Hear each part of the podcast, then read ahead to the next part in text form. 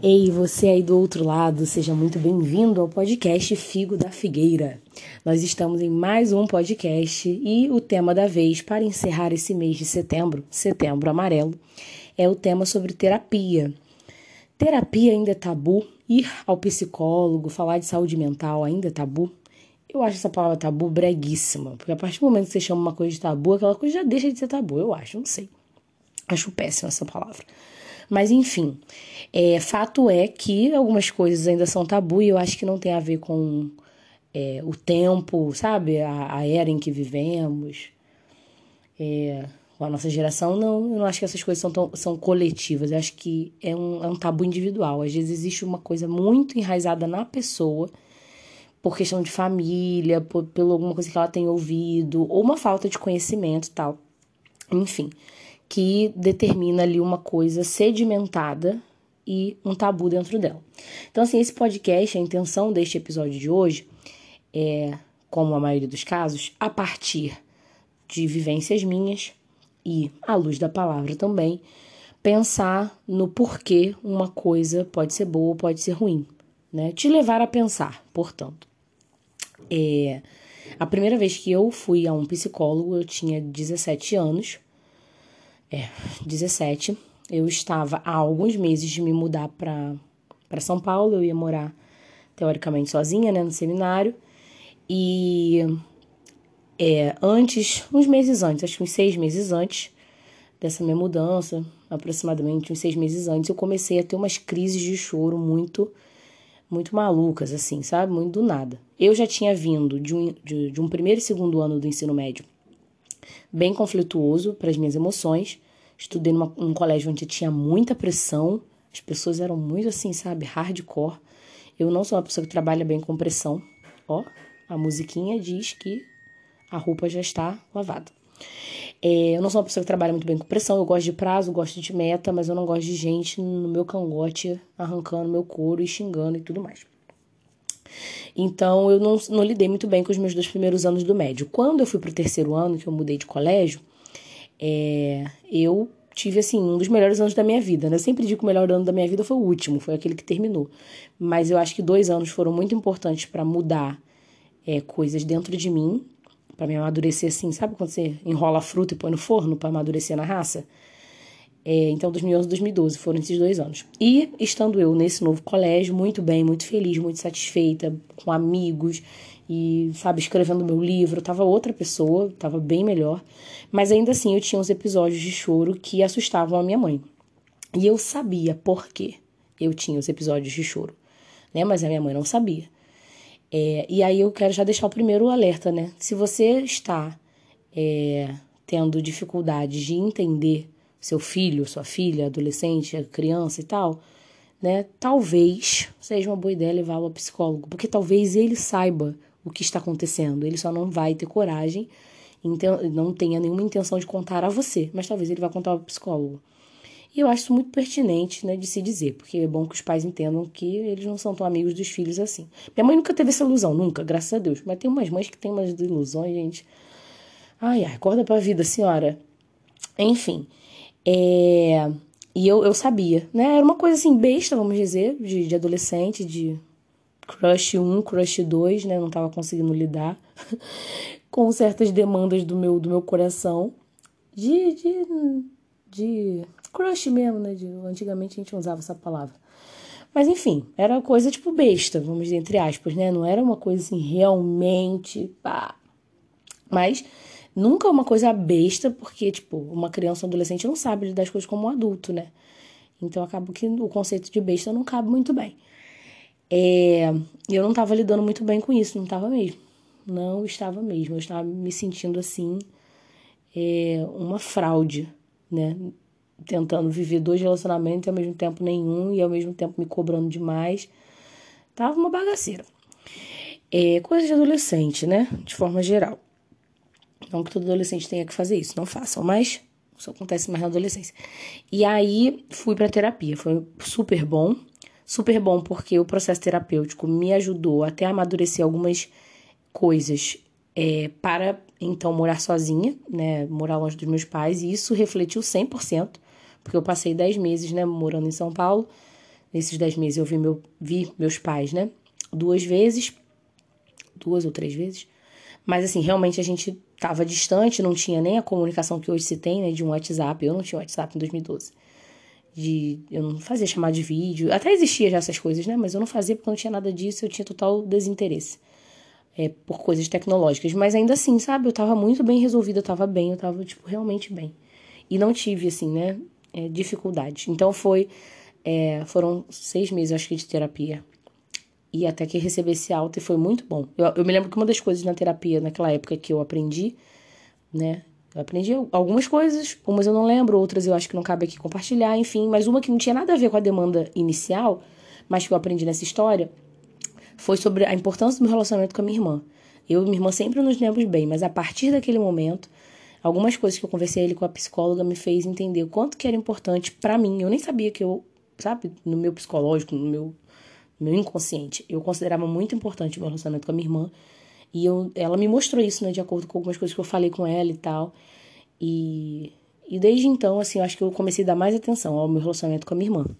Foi bem, bem legal. Não que eu seja perfeita, inclusive anos, nos anos seguintes eu falhei, né, com a minha irmã em alguns sentidos, assim, até muito graves, mas é, sei lá, aquele momento da terapia me fez entender coisas e não quer dizer que eu sou uma irmã perfeita, mas eu acho que me virou uma chave importante. Isso daí já deixa um outro asterisco também sobre o assunto, né, de terapia, de se tratar, saúde mental, que às vezes você chega lá com uma demanda X e você vai descobrir várias outras coisas. Então, assim, ah, isso daqui é só uma coisinha, isso aqui é besteira. Cara, vá, vá. Porque uma demanda te leva a outra e você vai ajeitando outras coisas da sua vida que você nem Pô, nem lembrava, né? Esse dia estava deitada aqui na cama e eu vi que em cima do meu guarda-roupa tá um monte de bagunça. Tem uma caixa lá que eu nem sei como foi que foi parar lá em cima.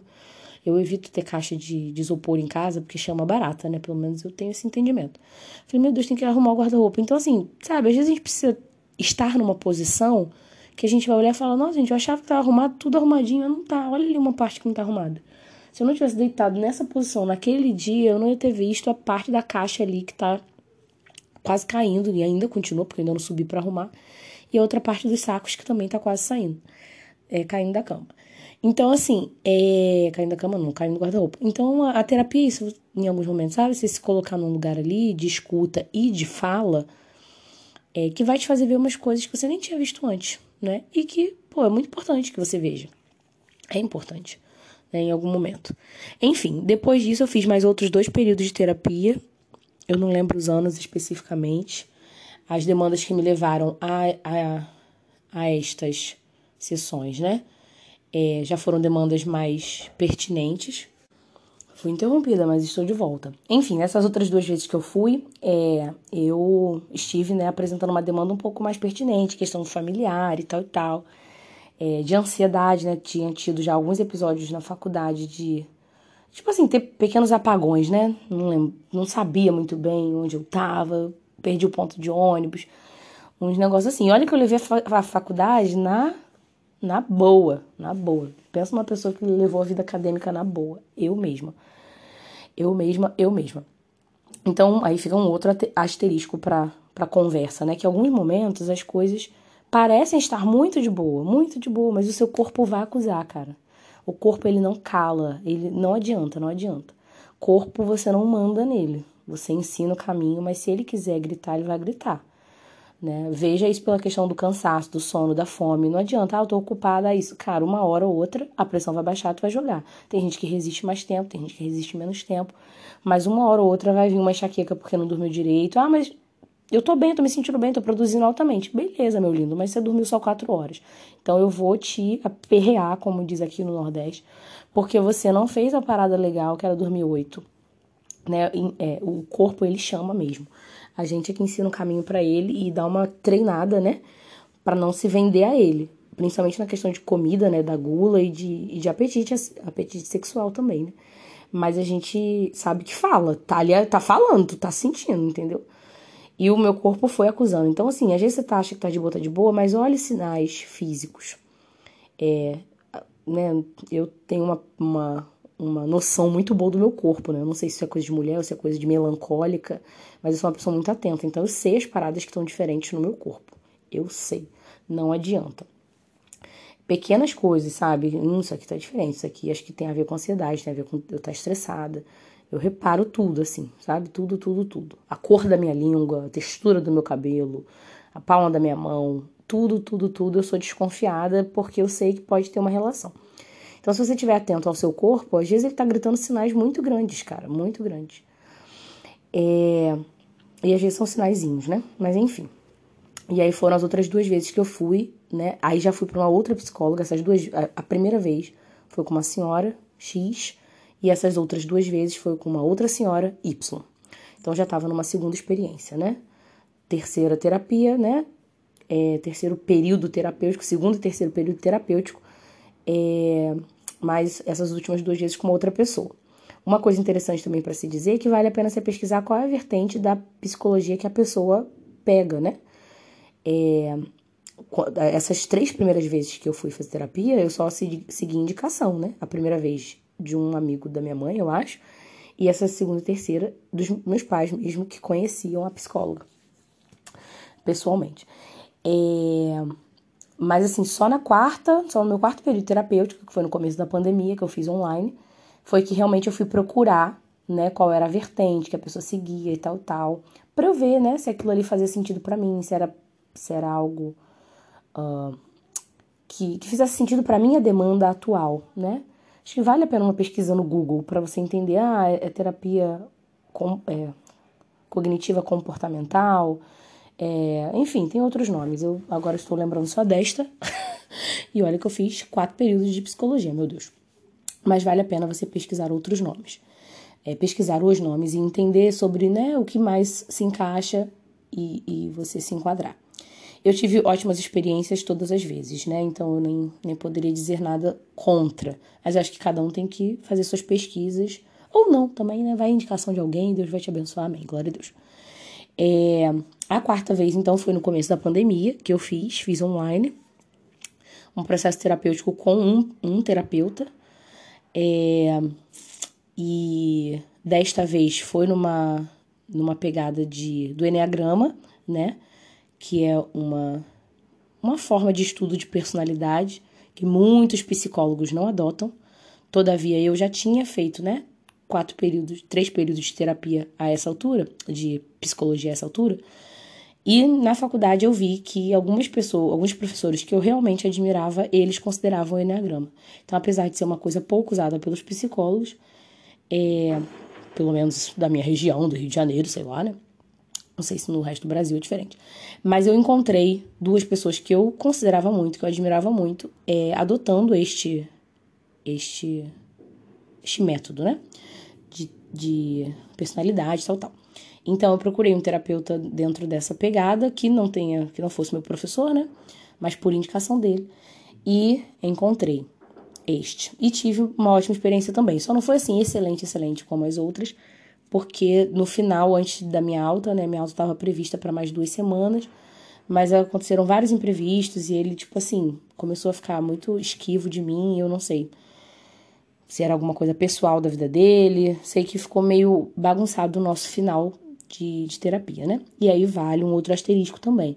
O processo terapêutico, ele é estabelecido numa conversa, né, entre o, o cliente ou paciente com o psicólogo, terapeuta e qualquer nome que seja o caso. É, então, não é que vai durar para sempre, apesar de terem algumas linhas que são mais contínuas e eternas. Mas também não é uma coisa que você mesmo diz quando é sua alta, né? Tem que ter uma conversa ali, a gente tem que estar tá apto a ouvir. Quem entende do assunto. Ah, mas tem psicólogo maluco, tem gente que é charlatão, tem gente que só quer dinheiro. É, cara, isso acontece. Eu conheço gente que usa aparelho aparelho nos dentes já há quase 10 anos. Por quê? Porque o dentista quer comer o dinheiro dessa pessoa e essa pessoa não consegue acreditar nisso. Enfim, acontece. É, a vida é assim, gente. Quem tá vivendo tá sofrendo, tá? Tá tudo bem. Mas eu recomendo que você faça seus esforços. Por quê? Porque é você que é o beneficiado dessa coisa toda.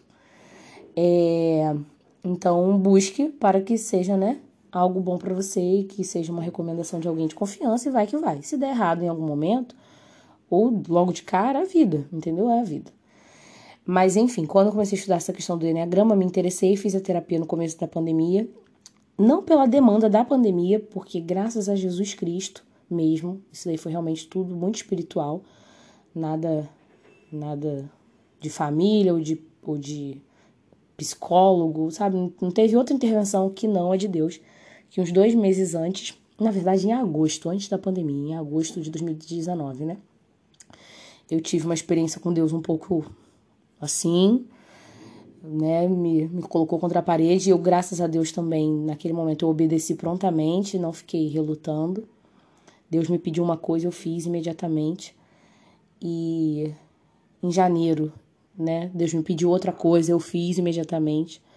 Em fevereiro, mais uma vez, um, uma outra situação aconteceu. Esta eu já até expus assim na internet, né, e tal. Foi uma experiência que eu tive com Deus no Descend, um evento lá em São Paulo, né? No estádio de São Paulo, que agora não lembro o nome do estádio que eu estava. É...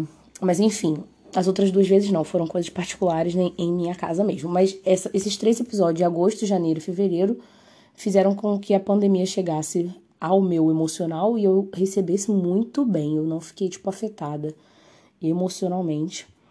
É, como eu vi outras pessoas ficando. Porque também não foi todo mundo, cada um tem sua forma de receber notícias ruins e tragédias. Mas eu tive essa experiência, essas experiências as quais hoje eu entendo que era uma preparação para o que viria. Glória a Deus, aleluia, amém. Glória somente a Deus, somente a Deus. É, e eu, né, sei que o processo terapêutico ali teria sido obrigatório se eu não estivesse bem de cabeça, né, reclusa em casa e tal. Mas na verdade foi uma opção que eu decidi fazer. É, porque, né, tava em casa, assim, fazendo muita coisa, enfim. Comecei a estudar mais sobre o assunto, comecei a fazer e eu achei super, super bom, super bom. E depois participei de algumas questões, assim, em grupo, dentro do assunto de Enneagrama também. Foram poucas as sessões de grupo, mas assim, foi tudo muito legal. Acho até que algumas amigas minhas que depois descobriram esse assunto começaram a se interessar por esse assunto.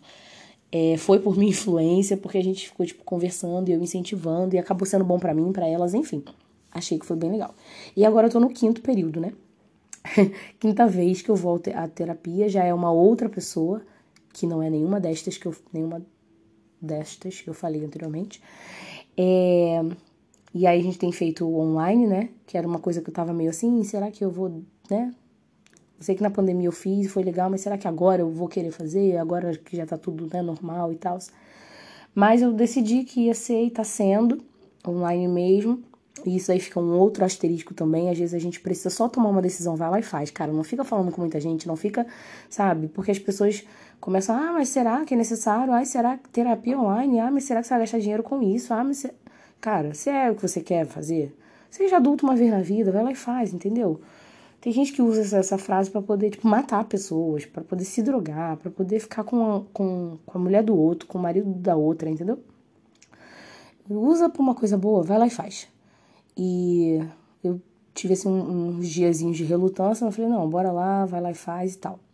E eu acho que a demanda que me trouxe agora foi até uma demanda muito física. Eu tenho sentido algumas coisas fisicamente fora do eixo já há alguns meses. E eu fiquei postergando, postergando. E como eu tô para começar né, uma preparação mais específica para São Silvestre, que eu pretendo correr esse ano. E correr não quer dizer literalmente correr, mas talvez correr um pouquinho. E aí eu falei, não, acho que quando eu começar a, a, preparação, né, eu vou me condicionar melhor e tal. Mas eu fui vendo que não era só uma parada muscular, não era só uma parada de condicionamento. Eram algumas coisas que não tinham nada a ver com, com malhar, né? É, e aí eu, enfim, decidi que bora, bora, vai lá e faz. E graças a Deus, né, está acontecendo é, já há um mês, eu acho, três semanas, três semanas, ainda não deu um mês. E tá sendo bem legal, tô tendo uma experiência que eu nunca tinha tido antes, de ler livros, assistir filmes, ouvir músicas por indicação do terapeuta. E eu tô levando muito a sério as indicações que ele fala, tipo assim, sabe, a gente tem que consumir o que está sendo indicado. Então, bora lá, é uma alimentação saudável, vamos dizer assim. E aí fica um outro asterisco, né? Às vezes você precisa de, de alguém para te nortear. Às vezes é um material, um livro, um filme que vai te dar várias viradinhas de chave. Então, assim, né? Isso ganha muito tempo. Porque em pouco tempo você resolve muita coisa. Ou começa a entender muita coisa. Porque às vezes não é resolver, é só começar a entender. Enfim, é, eu queria falar dessas minhas experiências e em cada uma delas acrescentar uma chamada de atenção.